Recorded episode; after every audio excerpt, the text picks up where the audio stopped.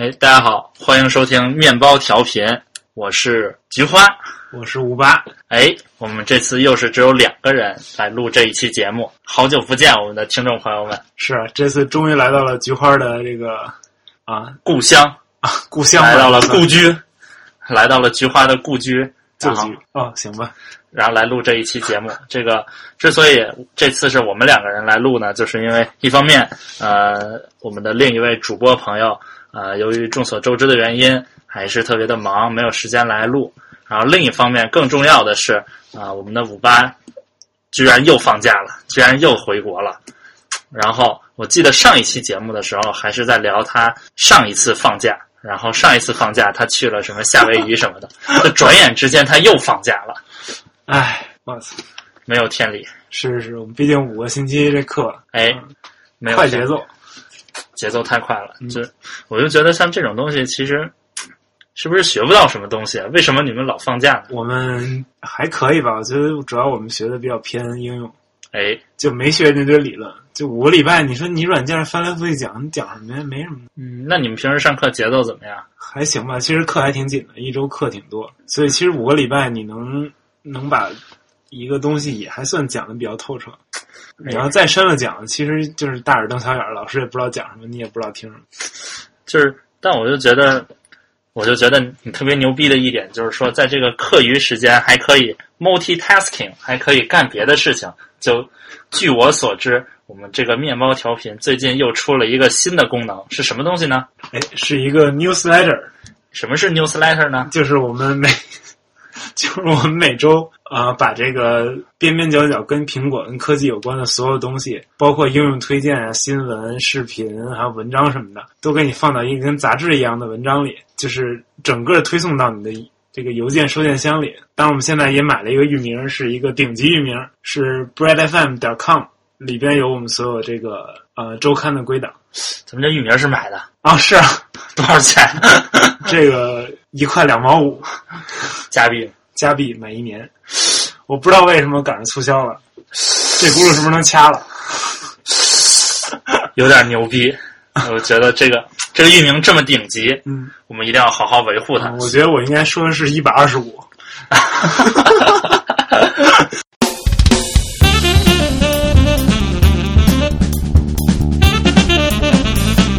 面包调频，Anyway，一块两毛四，啊，继续继续继续。Anyway，这个域名特别的顶级，就是这个 breadfm.com，大家可以有事儿没事儿都点击上去，哎，就随时可以看到我们最新一期的这个 newsletter。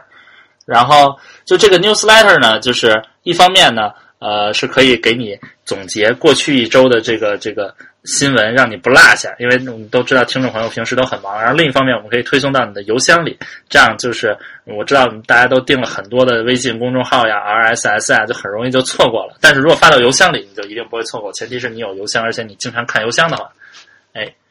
而且这个里边就是会包含好多链接，但是微信呢又不让你弄那么多链接，所以我们会把比较多的新闻啊、评论啊，然后包括应用程序都给你塞进去，然后你可以非常方便的从里边找到你想要的东西。我们的哎栏目也会尽量固定一些，然后可能不会让你喜欢所有东西，但是但是如果你有喜欢的栏目，你可以每次都直接找到它，所以我觉得应该还是不错的。哎，所以再说一遍，我们要怎么订阅这个这个 newsletter 呢？我们可以到 breadfm 点 com 上面有一个订阅的小图标，但是如果你过两天发现我把这个网站又改了，你也不要惊慌，我一定想办法让你能订上。哎，所以呢，所以要一方面关注我们的网站，另一方面要经常留意我们的这个微信公众号的呃发出的最新通知，搞不好哪天这个域名就被别人搞走了。操，应该不会吧？这么顶级，续一年才九块钱，第一年便宜。嗯，anyway，这个这个 newsletter 还有一点特殊的，就是也是我这次想重点讨论的，就是这个 newsletter 完完全全是由我们的五八同学用自己的 iPad 搞出来的，呃，是吧？其实不是，操！操但但是这个就是这网站架网站的时候，这些东西还是得拿电脑快一点。那但你要真说的话，可以完全拿 iPad 弄出来，就是比较慢一些。啊不过因为一周一更嘛，我这次出来正好放一礼拜假，基本上所有东西都是在 iPad 上写的。去的时候在飞机上存了一些那个素材，然后基本上飞机上看了三部电影，还剩那么俩小时，然后就搞出一个大概。嚯！哎，有点厉害。能详细讲讲，就是你用 iPad 做这个 newsletter 的这个具体的这个 workflow 啊，然后包括你整体的流程你是怎么做的？你就你第一步会做什么？第二步会做什么？嗯，这个 newsletter 主要是汇集了平时，呃，就是跟苹果、跟科技界有关的一些新闻和消息。那么我获取消息呢，就是在 Feedly 里边定了一呃定了很多的这个博客也好，新闻也好，或者说还有好好多人的评论也好，我会把他们就是如果我觉得这个东西重要、值得放进去。我会给它加上星标，然后有，然后通过 IFTTT，它就直接进到我那个 Dropbox 的那个素材的文件夹里。然后这个在 iPad 上或者在但在 Mac 上，当然你就可以直接看到这些素材。在 iPad 上是菊花当时送了我二月份的时候过生日，菊花送了我一个叫 Editorial 的东西，它可以同步 Dropbox 里边的所有东西。然后你可以拿到这个素材，你可以。就是可以自定义自己的样式，然后用 Markdown 可以写出来，嗯，几乎所有的东西吧，应该这么说。就是说，你一先是总结一下，就是说，你先是看，然后看完了把素呃把素材，然后搞到 Dropbox 里，然后你又从 Dropbox 里把把这些内容文字搞到那个 Editorial 里，嗯，对，然后你再在 Editorial 里面再编辑，对对对，哎。然后，那你编辑完了呢？你怎么搞成 newsletter 呢？嗯，newsletter 主要是托呃依靠了这个叫 Mailchimp 的这个服务，它是一个实际上说白了就是推送那个推广邮件的这么样一个服务商。我们目前这个尺 这个尺量还没有让它还没有达到它收费的地步，所以我们这个就是只要每周就是把写好的东西呃放到固定的模板里，然后直接推送就可以了。这个模板呢，就是主要还是分两部分，一部分写作的是写写作的内容是通过 Markdown 做出来的，然后这个结构样式啊之类的是通过里边的那个 HTML 语言直接写出来的。这也是你写的？这也是我写的。这个你这 HTML 是在哪里写的？也是在 Editorial 里吗？不，这是在 Mac 上写的，但是 Editorial 也可以做到。嗯嗯。或者有更好的编辑器也可以用。嗯。但我没有具体挖掘。就说那等于说就是。呃，我理解就是你前期建站，然后包括你画这个 HTML 写这个样式，然后是需要用到 Mac 的。但你真正如果说正式运营起来了，然后呃每一期的内容的搜集啊，然后包括编辑啊，其实你完完全全可以脱离 Mac。嗯，对，我觉得是可以的，这个是完全没有问题的。因为，嗯，我觉得唯一的也不能说。也不能说完全没有问题，是这回遇上了唯一一个问题是，呃，在 iPad 上打开 Mailchimp 这个网站，它那个没有对 iPad 做优化，所以这个 HTML 代码粘不进去，这是遇上的唯一一个绕不过去的坎儿。剩下的坎儿就是，剩下的坎儿主要是这个 Mac 上会稍微快一些，但是 iPad 上照样可以，也可以还算比较有效率的完成你这工作。哎哎，Mailchimp 没有 iPad 客户端之类的东西，它的客户端只能用来就是。你写好了一个东西，呃，里边不能编辑，但是你写好的东西，你可以给它设定时间发送，或者说你可以查看它报告，但是它没有编辑功能啊，还是得要到网页版上去嘛啊。太傻逼了，天天跟那做广告，然后 功能还这么差，嗯嗯，不能满足我们这些 power user 的 u 这个这个这个这个要求。哎，就出，因为我看你这回回国，其实就是 Mac 都没有带嘛，然后主要带了 iPad。你这个 iPad 除了你写这个 newsletter，你你你你等于还承担了很多其他的职责。嗯，对，比如说这次，当然大家都知道我们有微信公众号，这公众号也是偶尔会推一些东西的。然后公众号是实际上现在也在 editorial 里边完成。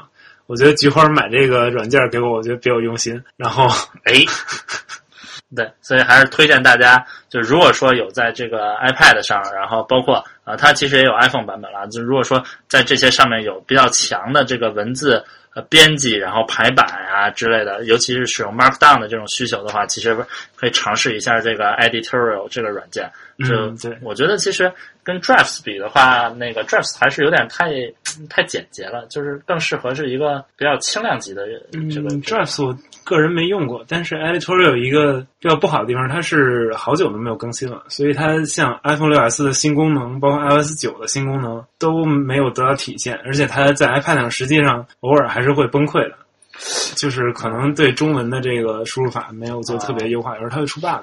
对。就另一款这个这个文字编辑软件，就是这个 Drafts，然后之前也是在我们的那个公众号上，然后包括那个之前的播客里面也是呃推荐过，呃，反正但我觉得呢，就是这两个呢，我都我都使用过，我觉得呃还是 editorial 更强大一点。Drafts 的好处就是，嗯、它就适合于就是你记一些短篇的，然后就是零碎的一些东西，然后你可以可以可以输入一些文字，然后通过它作为一个启动器，然后给然后嗯。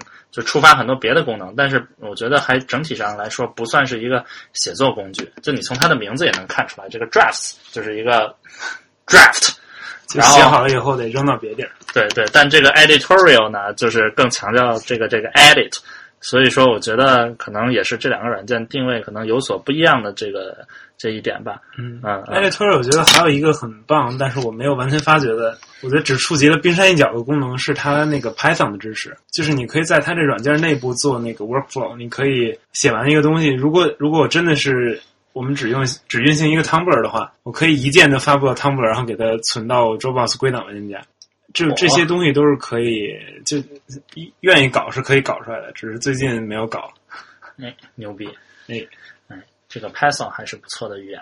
嗯，这个就除了这些，就是呃，就其实你刚刚说的这个，不管是这个 newsletter 啊，还是这个公众号啊，其实都是更多是文字性质的工作多一点。我觉得，就但是呃，据我所知，你现在是用那个 iPad mini 是吧？嗯，对，对，但你 iPad mini 屏幕也很小嘛，你你是不是也不能全完全依靠它内置的这个虚拟键盘啊什么的？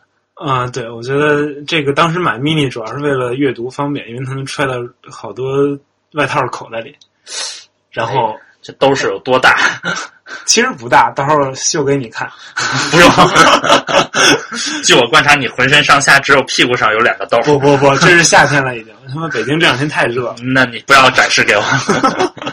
所以所以这个啊，只有这么小一个，不想换，就就就这么着吧。但是这虚拟键盘是肯定用不了，我觉得哪怕是十二点九的 iPad Pro，我也不会拿虚拟键盘打字。嗯哼，就当时是趁着加拿大感恩节是十月份，哎，哦，也不是，因为加拿大感恩节没人卖东西，还是得等美国感恩节卖东西的时候买了一个那个外接键盘，是来自微微软的一款，应该是去年六月份新出的一个折叠键盘，叫什么呢？你你好像还记得具体叫什么吗？就叫 Microsoft Foldable Keyboard，就是微软可折叠的键盘。也是非常直接。哦，然后因为它他们家其他键盘都是不可 foldable 的，啊，所以就非常具有辨识性。嗯哼，嗯，然后这键盘我觉得还算不错吧，它支持，毕竟微软家的嘛，它支持三个系统，是支持 Windows、安卓和 iOS 或者 Mac。然后它里边，嗯、就是键盘展开以后是比 iPad mini 要大，而且实际上我发现比 iPad 也要大。嗯嗯，对对，从长度来说，对对对，所以它这个键盘能够，就虽然它那中间折叠的缝儿比较比较宽，但是你手指放上去以后，还是有非常不错的这个空间来去呃运筹帷幄。对对对对对，而且这个键程，这个厚度的键程也非常棒。这个力力反馈，我觉得非常接近一个我那个 MacBook Air 的感觉。嗯，来，我们给大家听一下，操，清脆。哎，这怎么感觉是像在卖那个就是那电视广告？操！来，我们给大家听一下，只要一百八十八。哎，但我觉得这个键盘其实，呃，给我第一感觉像是就是 Surface 的那个键盘中间就是加了一个可折叠的功能。其实，嗯，其实挺像的。对对对，不过我记着好像比 Surface 的手感要好很多。我就唯一一个值得抱怨的地方就是它这个它这个键盘，因为中间有一缝儿嘛，嗯，嗯然后它那个右侧的那 N 键巨大个儿，然后把 B 给挤到了左边儿。但啊，我觉得大部分人那个 B 是在右边儿的，所以我现在开始就，但是实际上用了一会儿以后，也习惯用左手打 B 了。嗯，我想啊，我觉得是不是大部分人都习惯是用右手来打那个 B 啊？对反正我是用右手。我也是。哎哎，但有时候我也用左手。总之吧，我觉得这个还是一款不错的，尤其是跟呃跟苹果给专门给 iPad Pro 九点七的那个配的键盘比，就是它一个键程非常舒服，另外一个它呃像一些那个比较重要的灯指示灯它是有的，比如说是连接第一设备还是第二设备，还有那个大写锁定，它是有一个灯在显示的。就说啊，还第一还还可以分第一设备、第二设备。啊，对，它可以连两个设备。我在家的时候是连了一个 iPad，然后连了一个 Mac。有时候 Mac 就直接连显示屏，然后关上就拿这个。哎，可怕。但那你觉得这个键盘就是就是跟这个这个 iPad 的这个原装的苹果配的这个嗯键盘比，还有什么还有什么优优点吗？嗯，便宜，便宜是倒倒是便宜，确实便宜，嗯嗯，但也没有说便宜到不要钱。毕竟微软的东西做工还是不错嗯的，当时打折卖到了七十加币和三百五六吧嗯人民币。对，其实还不错，嗯啊啊，而且我感觉就是 iPad 苹果出的那那一系列键盘，就是它每个键就是中间空了很多东西，空了很多那个对，我不知，道那是干嘛。你说对，这难受劲儿的其。实手感也不好，还硌硌的，嗯然后也也不容易找到键键相应的键位，我真的觉得不如像微软这个排布的就很紧凑，每个键每个键之间都是连着的，对对对，啊啊，这样就能保证在有限的空间里，能够让就是每个键都尽可能的面积大一点，嗯啊，对，其实这样挺好的，嗯。啊啊，哦，对，还有一点值得说，就是它这个电池真他妈长。哎，当时买回来十十一月份买回来，应该是在二月份出去用之前都没再充过电。牛逼，然后二月份出去以后用了仨礼拜嘛，当时，嗯，然后掉到了百分之八十多。这次出来已经第五天了，好像 还是百分之百，就是还没有用到它能检测出掉电的那个那个程度，牛逼，应该感觉能用上好几个月。有点屌，哎哎，就除这个键盘，我觉得除了这个键盘呢，就是你用这个 iPad，就是之前都是写作的写作的这些功能嘛，除了写作呀，包括你配了新键盘，你最近用 iPad 还有什么新的心得体会？啊，我觉得最近倒也没有什么特别的，因为这次时间跟上次放假差不多嘛，只不过这次因为离实习比较近，然后最后有一些实习的一些乱七八糟事儿压了过来，然后其中一个事儿就是说要填一个有填一个 PDF 是一个那个申请表，是一个机场的安全申请表，哎嗯、这个长话短说，总之就是我得填了它，哎，然后因为之前买过一个，之前不是买的 iOS 上是当时免费是 PDF Expert，是来自 Riddle 家的那个 PDF 阅读器，可以非常方便的就把这个表给填了，然后交给人家。屌，嗯，这个是原来比较没有想到的，因为总觉得 iPad 上的东西，原来是觉得它这专业性不够强，就是它会就一个填填 PDF 的东西，它可能不一定能做的特别专业，它你可能还得用手写呀、这种方式来填，但实际上好多东西、好多工具已经被人开发出来了。对我觉得 PDF Expert 还是不错的一个软件，就除了说嗯对对对，能填那个 PDF，而且还可以就是签名啊，然后包括还可以就是编辑 PDF。这编辑 PDF 指的是一个是就像一般的可以批注，然后包括不管是打字啊还是手写，然后而且呢，它还可以就是说呃是编辑这个 PDF 的这个文件，就插一页呀、啊，什么删一页啊，什么调整每页的顺序啊什么的。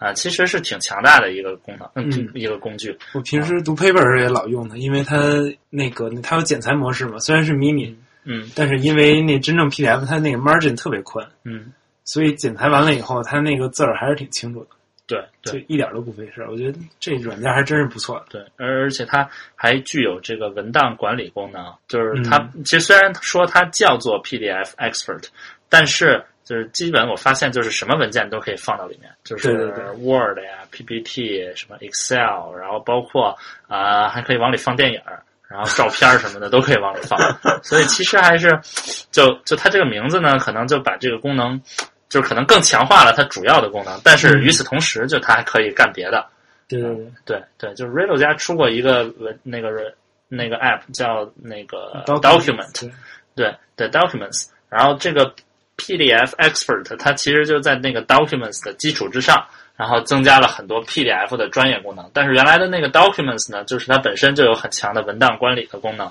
而且相对于呃老牌的那些什么 Good Reader 来说，就是做的更好看一点。嗯这一方面，另一方面就是体验也更流畅。嗯，我真不知道 Goodreader 是干嘛现在要？嗯，就本来是一个挺好的一专业软件，他妈现在我操难用成那样。对，就它没它唯一的优势，我觉得就是它真的是特别稳定，它引擎特别稳定。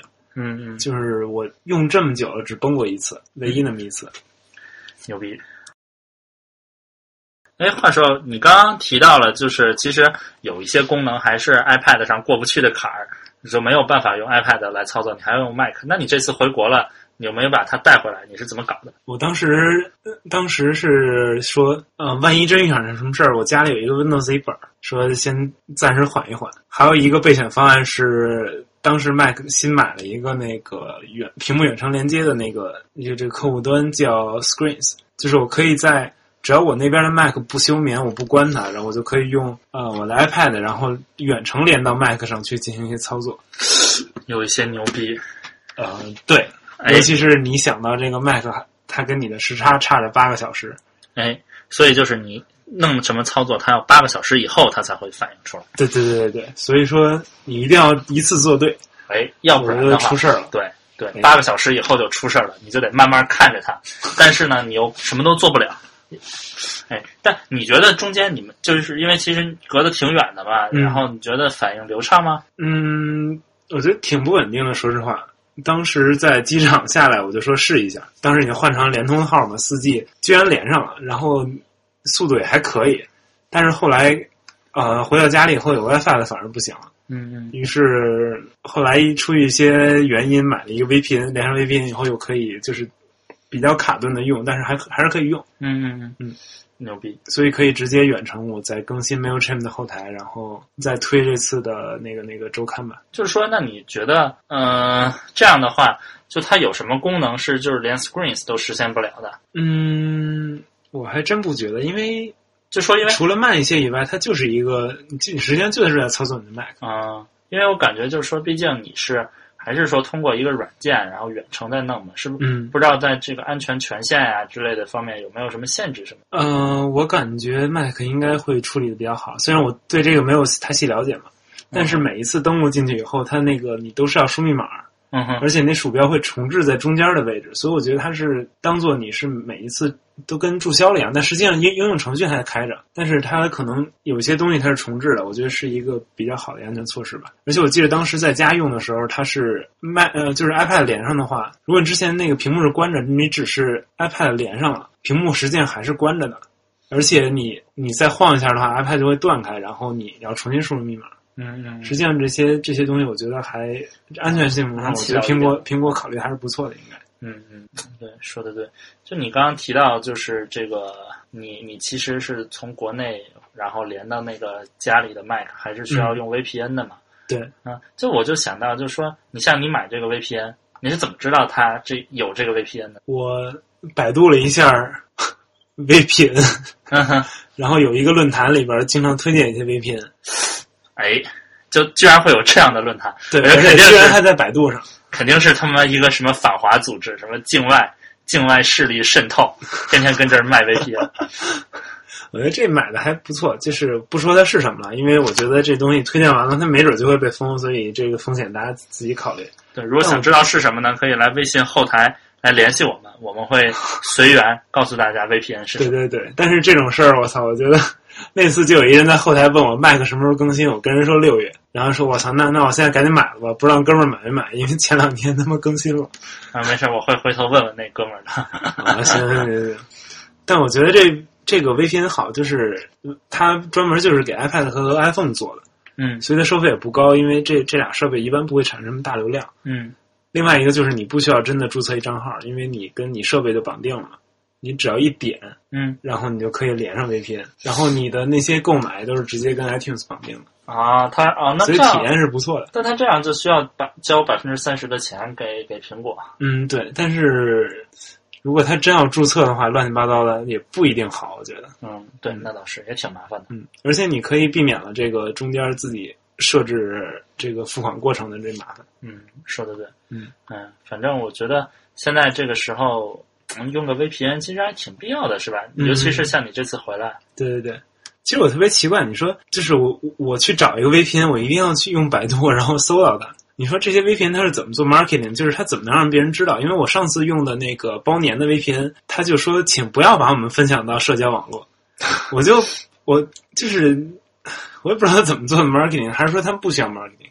嗯，我觉得是这样啊，就是、呃，一方面呢，就是像这些 VPN，他们可能就是相对来讲，基本是维护成本是比较低的，嗯。然后嗯，所以说他们每一单的毛利很高嘛，嗯。啊，所以我觉得就是他们不需要那么多 marketing，也可以赚到，至少就是说 cover 他们的成本应该是不成什么问题，只要随便有几个人用，可能可能就能把他们的成本 cover 了。我不了解啊，啊但我觉得应该是这样的啊。然后那个这是一个，然后另一方面呢，就是说呃呃想用在中国想用 VPN 的这个群体相对来说。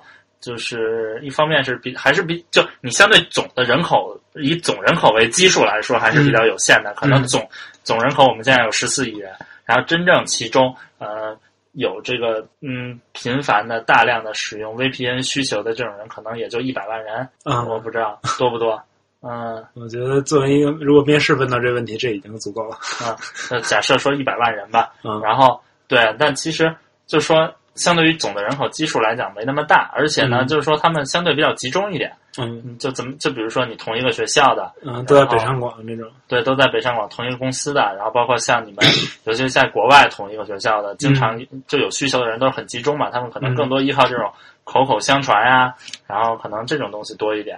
嗯嗯，反而说你他如果说做大规模的 marketing 的话，它也 target 不了他们的这个这个 target customer 嗯，然后但是呢，就在小范围里面呢，我我觉得呃，他们他们也因为因为虽然说集中度比较高吧，但是说他们都分散在各个各个学校啊什么，我嗯我不知道是不是有有有这样一种方法能够精准定位到这种用户啊。啊、可能就是那个什么，你在看那论坛里，可能都是这种用户。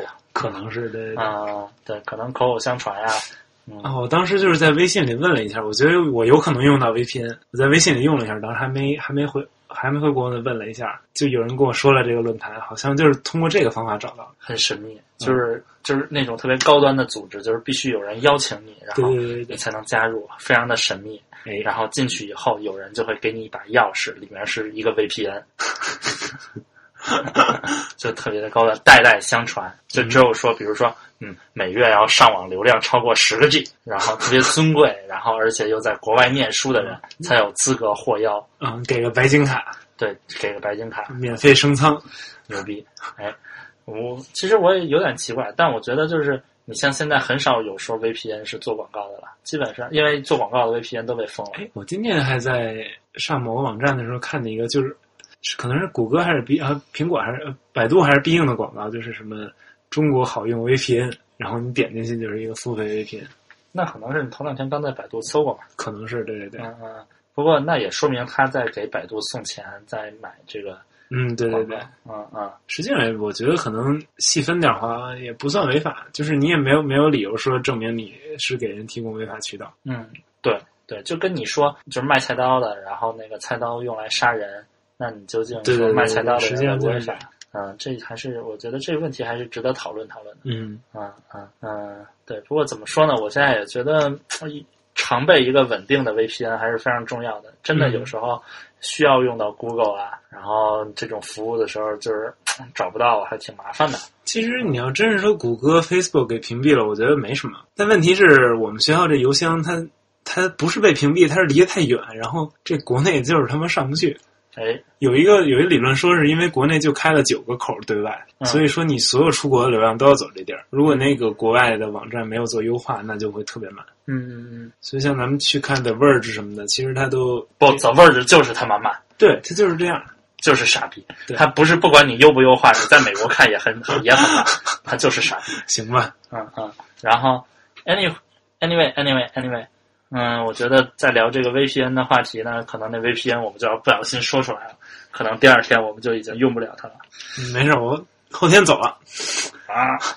哎呀，我觉得这个确实像你如果说在国外，就是把所有的 workflow 都架设在国外的话，还嗯，挺不方便的。嗯，你要回国再适应啊什么的。确实是。嗯嗯嗯，不过呢，我觉得，嗯，嗯就是国，我感觉啊，就是现在国国内国外的这个互联网，其实呈现了两种完全不同的生态。就是中国以外的互联网是都用 Google，然后或者都用，比如说去到嗯我不管去日本还是去美国，什么用嗯用加拿大都可以用 Yelp。然后就是中国就是把每个国外的服务都抄了一遍，然后都有了一个本土化的版本，而且在国内都基本上来说都比国外的那个服务要好用。嗯，对，啊啊，这也是挺奇怪的，这自成自成一种体系。就是他说什么所谓的要保护国内的嗯这个科技行业还是怎么着？嗯我觉嗯，得特别扯淡。你不过客观的说，国内的这个互联网行业在这个保这个壁垒的这个这个保护之下，确实发展的还不错。是，但是就好多东西，你一没有一些优质的竞争者，你这服务都造出来特别傻逼。嗯，但我觉得像国内这些互联网服务，大部分都还是寡头竞争吧，寡头垄断。嗯，对对对，嗯嗯，所以说其实还是有一定的竞争的，也不能说那个完全就说人家没竞争啊，嗯就就产品不行。行吧，嗯嗯嗯，对，所以呢，这个就说到我最近买了一些国内的这个某知名国内厂商的消费电子产品，这个厂商就是华为。哎，买的什么呀？我我我买了，就是主要买了一个那个路由器，然后就是我家里现在用的这个路由器，嗯。然后还买了一个就是随身路由器，就是那种就是可以充电，然后充完电以后往里插个网卡就可以，可以可以可以随身，比如说呃出差的时候用。对对，三四个小时有无线网啊什么的，啊，哎，极大的改善了生活质量。我先说这个这个家里的这个路由器，嗯。就是说他家里这个呢，就是呃，我感觉就是辐射范围挺广的，就是虽然我家也不大吧，但是我家就是还不打，就是曲里拐弯的墙特别多。嗯。啊啊，但它这个呢，我不知道用了什么，反正就是说辐射范围特别广，然后呢，而且就是嗯、呃干扰也比较小吧，嗯。而且呢，就是界面也很友善，外观也非常好看，我们就还专门有个客户端啊什么的，嗯。我觉得挺不错的。然后另一个那个口袋 WiFi 呢，然后也有一个专门的客户端，它可能把每个消费电子产品都做了个客户端，就是还不是一个客户端，不是一个，操。它毕竟不是一个产品嘛，啊，是是是，嗯，然后。嗯，在客户端里可以实时看到电量啊，然后流量啊，什么都可以看到。嗯啊，不过我觉得要是做同一个客户端还挺好玩的，华为在华为到家一款新 app，哎，然后对可以用各种样的应用，你别说，它这两个路由器之间是可以整合连接的。嗯就比如说我这个小路由器，嗯然后我检测到大路由器，然后它们两个可以之间一配对儿，然后这个小路由器就变成了大路由器的一个增强的对对对，信号发射器。假设我家有两层，我就可以楼上楼下各一个，但是其实是共享的一个网络啊，啊。这个其实，嗯，怎么说呢？我觉得就是，嗯、嗯，还挺神奇的。不过可能呢，可能可能可能国外大厂商早就实现了这个功能吧。嗯，国外可卖可贵呢，嗯，但对但便宜是真便宜啊！就这路由器一百多，然后那个 WiFi 就是二百块钱，反正都挺便宜的，我觉得。然后呃，说到这个这个全家都可以连接的这个设备，我最近还买了一个这个 BOSS 的互联网音箱，我不知道应不应该这么叫，无线音箱应该叫嗯无线音箱。它跟它跟传传统的蓝牙音箱呢有一定的区别，就是嗯也有一定共性。就是共性呢，就是它们都可以呃用蓝牙嗯来来来放放放音乐，嗯拿手机蓝牙一连都可以放歌。然后呢，就而且都是就是都是无线的嘛啊。嗯然后但是区别呢在于就是就是像这种无线互就互联网的这种无线音箱呢，嗯，它有自己有一个客户端，然后呢，就说你在手机上下载下载这个客户端，然后它这个客户端里呢会给你提供很多个音乐服务，什么网易啊，啊，比如说 Spotify，然后 Apple Music，然后你在在那个客户端里面，你点进这音乐服务，它会让你登录，授权它登录，登录你这个这个账号嘛，嗯。然后登录以后呢，你就点这个客户端，然后它那客户端里就有相应的这个曲库啊、界面呀、什么的，就是一个改良版的。啊然后你在客户端里点你要放什么歌，要放什么歌单，然后它这音箱就给自动给你放。嗯。然后这样的话，就是说你手机其实就是设置成了以后，就不需要通过蓝牙跟音箱来连接，你你只要跟它在一个无线网络里，然后就可以。啊，那不错呀，对，这样的话，就是因为蓝牙嘛，它其实传输距离有限，而且就是说，如果中间有墙或者有有曲里拐弯的地方的话，就很容易 很呃那信号就忽忽远忽近嘛。嗯而且那个音质啊也不能保证。但这样的话，就是说，一方面这个传播范围就更广了，然后另一方面就是说，你手机同时还可以干别的，因为你比如说蓝牙音箱，然后你手机手机用蓝牙来连的话，就是比如说你接一个电话，你那个音箱也会接这个电话，就能放出来。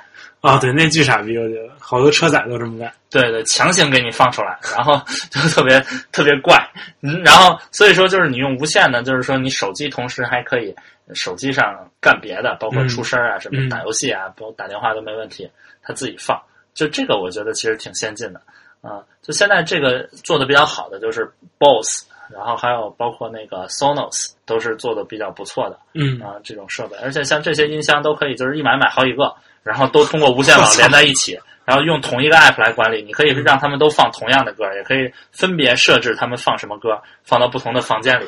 这这如果要是放不同歌，感觉挺有病的。但你可能你你你就是你不同的房间里的人想听不同的歌嘛？哦，我以为是你自己不同房间放着不同的，然后你走来走去，你想听什么歌你就走到什么房间那是。神经病。然后你还可以把他们就是比如说单个音响，比如说买五个，然后布成什么五点一环绕声道啊什么的。我操！就挺挺挺高级的，而且这种东西，因为以以往的家庭影院都需要在地上埋那种铜线呀、嗯什么的，包就装修装地板之前都要埋好，要不然你就得对对对对走外头，就很麻烦。但你像这个，直接就你有个电源就行，你中间音响和音响之间是不需要连线的，这个是挺好的。嗯，对对，其实这是挺好的一个功能，但是强烈建议在国内的各位听众朋友不要买 BOSS 的这一款音箱，就因为我们上述说的什么网易云音乐、QQ 音乐、Apple Music，在这个它的客户端里完完全全都是不存在的，它 就他妈支持 Spotify。就在国内呢，Spotify 就算你的手机翻墙了，但是呢，你那个这个音箱连的无线网是你路由器的无线网，嗯你还要把整个这个网翻墙了，你才能让它用上 Spotify。啊，对，因为它不是通过你手机的网，也不是通过你手机放的歌，嗯所以说呢就特别傻逼。基本上这个我现在买了这个互联网音箱，这个无线音箱，它的无线功能基本都没法用，我就是把它当做一个蓝牙音箱来用的。嗯，啊，我到时候什么时候无聊，我会把我们家那路由器弄成一个全局翻墙的。我其实我觉得这还挺好的。对啊，其实挺方便的，你就不用再单独每个设备再翻墙。对，请帮我也弄一个我再说吧。哦哦。然后所以说，就是如果说对此有益的朋友，希望大家推荐大家买这个 Sonos。就外观又好看，但而且呢又支持国内嗯，Sonos 是支持什么网易云音乐、QQ 音乐都是支持的。嗯然后呢，同时呢，价格还稍微贵一点啊，啊推荐大家购买。然后这个这个，我们之所以说这么多呢，是因为之前嘚儿里曾经在我们上上期的节目里推荐大家买过这个无线无线音箱，嗯在这个什么同行狗的圣诞礼物、新年礼物啊，那一期里面，对，推荐过大家买这个，因为因为他买了，他他现在在香港，他他他妈可以用 Spotify，他就把我给坑了。我所以说，那你这买的时候就没看评价吗？什么什么 Spotify 用不了，差评这种事？我在美国亚马逊上买的，人家不存在这问题。那你也是哎，我就有点天真，我就以为就是所有都应该支持，然后没有想到，而且他这产品在国内卖了挺长时间的，还不支持，哦是吗？居然还有人买，我靠，怎么那么那么多傻逼用户，就像我一样。然后，呃，如果听众朋友有买的，不要不要，这个我不是针对你。嗯，然后，如果说你买了，然后你发现可以用的，也欢迎教教我。不是针对你，在座的各位都是傻逼。哎，哎，这个这个，说到这个，在座的各位都是傻逼呀、我最近又买了一个新的电子产品，是他妈什么呀？就是这个九点七英寸的 iPad Pro。哟，够潮的，一点都不傻逼。哎，我买这个产品呢，我当然一直以来我都想重新再买一个 iPad，嗯就为什么呢？因为我我最近经常出差，然后出差的话呢，就是有个不方便的，就是我们公司这个电脑啊，就是它有一些限制，不是说你想拿它干嘛就干嘛。你想拿它干嘛？就比如说你上网在看什么网站，你公司 IT 都是能看到的啊啊，就包括你天天在上面运行什么程序，它其实都是知道的。啊，也是。对，所以说呢，比如说出差的路上呢，想看个小电影儿，哎，想玩个游戏，然后想想想想想想看点看点书啊，RSS 啊什么的都看不了。嗯然后呢，但是如果我又抱着我的那个 Mac 出差呢，又太沉了，而且呢，就是因为我们公司比较屌丝，我坐飞机只能坐经济舱，经济舱的小桌板上放一个 Mac 又有点大，啊，对，然后呢，把那小桌板拉出来呢，才能把那个麦克的屏幕稍微倾斜，往后倾斜一点，嗯要不然它只它就卡往后没有空间了。对对对。然后它往是拉出来一点，就抵到我的肚子上了，我的肚子又比较大，这让我很难受。所以说呢，我决定买一个 iPad。然后呢，本来我也没有很想买，但是就那天买 iPad 那天晚上，我正好晚上加班到四点钟，我就觉得生无可恋，然后我咣叽我就买了一个。见过凌晨四点洛杉北京吗？哎，这也是经常见，每周可能都得见个一两回。嗯然后呢，我就买了。买完我发现，哎呦，还是挺快的。就是因为我上一个 iPad 呢是这个这个 iPad Air 一，嗯，和那个那一代产品相比，这一代我觉得有了质的提升。哦，是吗？我其实觉得 iPad Air 一，包括我现在 mini 二应该是同一个架构的，我觉得还可以。嗯，最近特别卡，之前还好。是，然后可能因为系统更新了吧，嗯，然后是确实是快，而且呢，就是呃，一方面是快，然后另一方面呢是它这个 Touch ID 特别快，嗯嗯，就是因为因为如如果是用上一代的 Touch ID 呢，就是就识别起来一个准确度不高，另一个是你得摁上去好久它才能搞出来，哎，Air 一有 Touch ID 吗？没有，嗯，我说了，嗯嗯，然后呃，我觉得识别速度特别快，嗯然后呢，更重要的呢就是说我这次买了一个一百二十八 G 的，我就往里放了好多电影。操，感觉生活从此更加美妙了。出差的路上，只要不加班，我就可以看一看电影，哎，还能过一些人类的生活，嗯非常的优秀。嗯，所以说呢，我觉得呢，就是如果说经常出差的各位呢，还是可以考虑买一个 iPad，就不要再带那个 Mac 了。我觉得之前也不会有人带的，就说呢，就还是能够能够调剂一下生活。但是呢，就我用了这么长时间，我发现除了拿来看电影、玩游戏、看看 RSS，也没什么别的用。嗯，就是你也没什么别的需求，实际上，我其实曾经想尝试在上面，就是嗯，因为我在那上面也可以收到我们公司的邮件嘛，我可以嗯在上面编辑编辑文档啊，包括看工作的东西。但我逐渐逐渐就发现，一个是编辑文档呢，我没有键盘，我又不想买它那原装键盘，然后嗯直到我这两天遇见你，我才又萌生了买键盘的冲动，但之前我都没有。嗯然后另一方面呢，就是说，嗯，就用 iPad 还是不太容易专注，因为这里面乱七八糟东西太多了嘛。嗯然后所以经常搞着搞着就开始就开始一摁 Home 键，然后完全退出，就开始干别的了。哦，是吗？我其实觉得，反正在 iPad 上打字儿倒是时间更持久一些，比 Mac 上，嗯嗯，为什么呢？就是因为它每次只能盯着一个应用在那看，啊或者你你那个新的 Pro 可以顶俩，嗯，你说的很对。嗯，但反正吧，可能我就是不持久吧，嗯，你可以买一试试再退呗。哦，不对，国内是不是不行？并不能。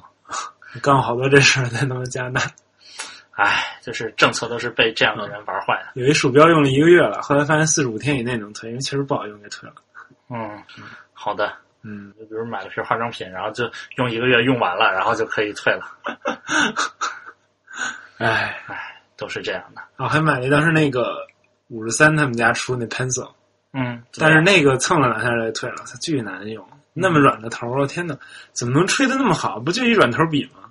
嗯，嗯，对，我觉得跟咱们淘宝五块钱买一根儿那种没什么区别。真没什么区别，真真不骗大家。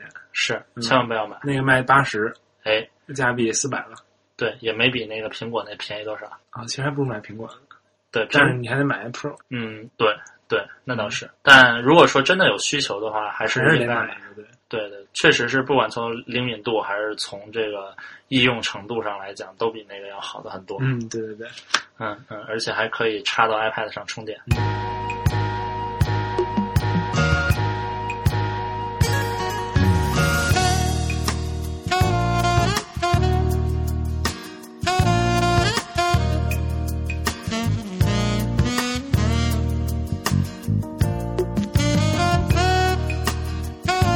说到买，还是提醒大家，过了凌晨两点就别想买东西的事儿，要不然老他妈买。我这个 Screens 我就是过了凌晨两点，我他妈一怒之下就买了。为什么是凌晨两点？就这个 milestone 是我记得有一集《How I Met Your Mother》，你看吗？不？然后你说吧他有一集好像就是说 Never make decisions after two o'clock，，why？就是他就随便一说，我也就是随便一说。但是我的意思就是说，大家压力大的时候，还是想还是要去睡觉。哎哎，我也觉得是，压力大了就去睡觉，保持一个健康的作息，哎，大家才能活得更持久一点。如果第二天早上起来还想买，就买吧。哎，对我这 iPad 其实也不是很冲动，我是想了一个多月，就等等它推出的这一天。嗯，然后到了四点，一看天亮了，赶紧买。对我这我真是就在它推出的，就是在中国卖的那天买的。哦，是吗？对对，之前也买不了，要不早买。也是也是。哎，但买完发现其实也并没有什么多大的区别，并没有用到什么它的新功能。怎么没买玫瑰金？我觉得我驾驭不了这种颜色，我只能买土豪金，怀揣着一个单纯的梦想。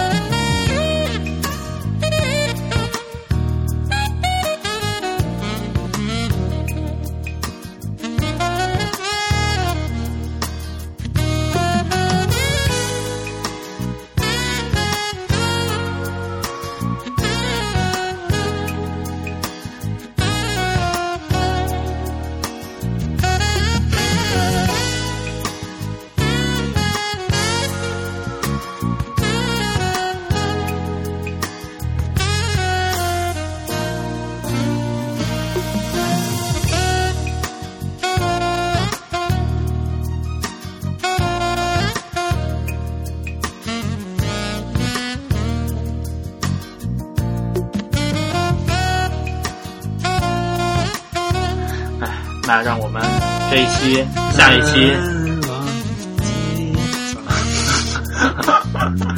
那好吧，我们的听众朋友们，那让我们伴着愉快的歌声，我们压力大的听众朋友们赶快去睡觉吧。哎我们没有什么压力的听众朋友们，欢迎再说一遍，点击 breadfm.com 订阅我们的 newsletter。哎，哎，陶冶情操，拓展知识。我 操，这就是我们口号。哎，行，不错不错，现在接了。好，希望大家没事儿多陶冶陶冶，荡涤荡涤自己的灵魂。好了，那今天就到这儿吧。哎，再见，我的朋友们。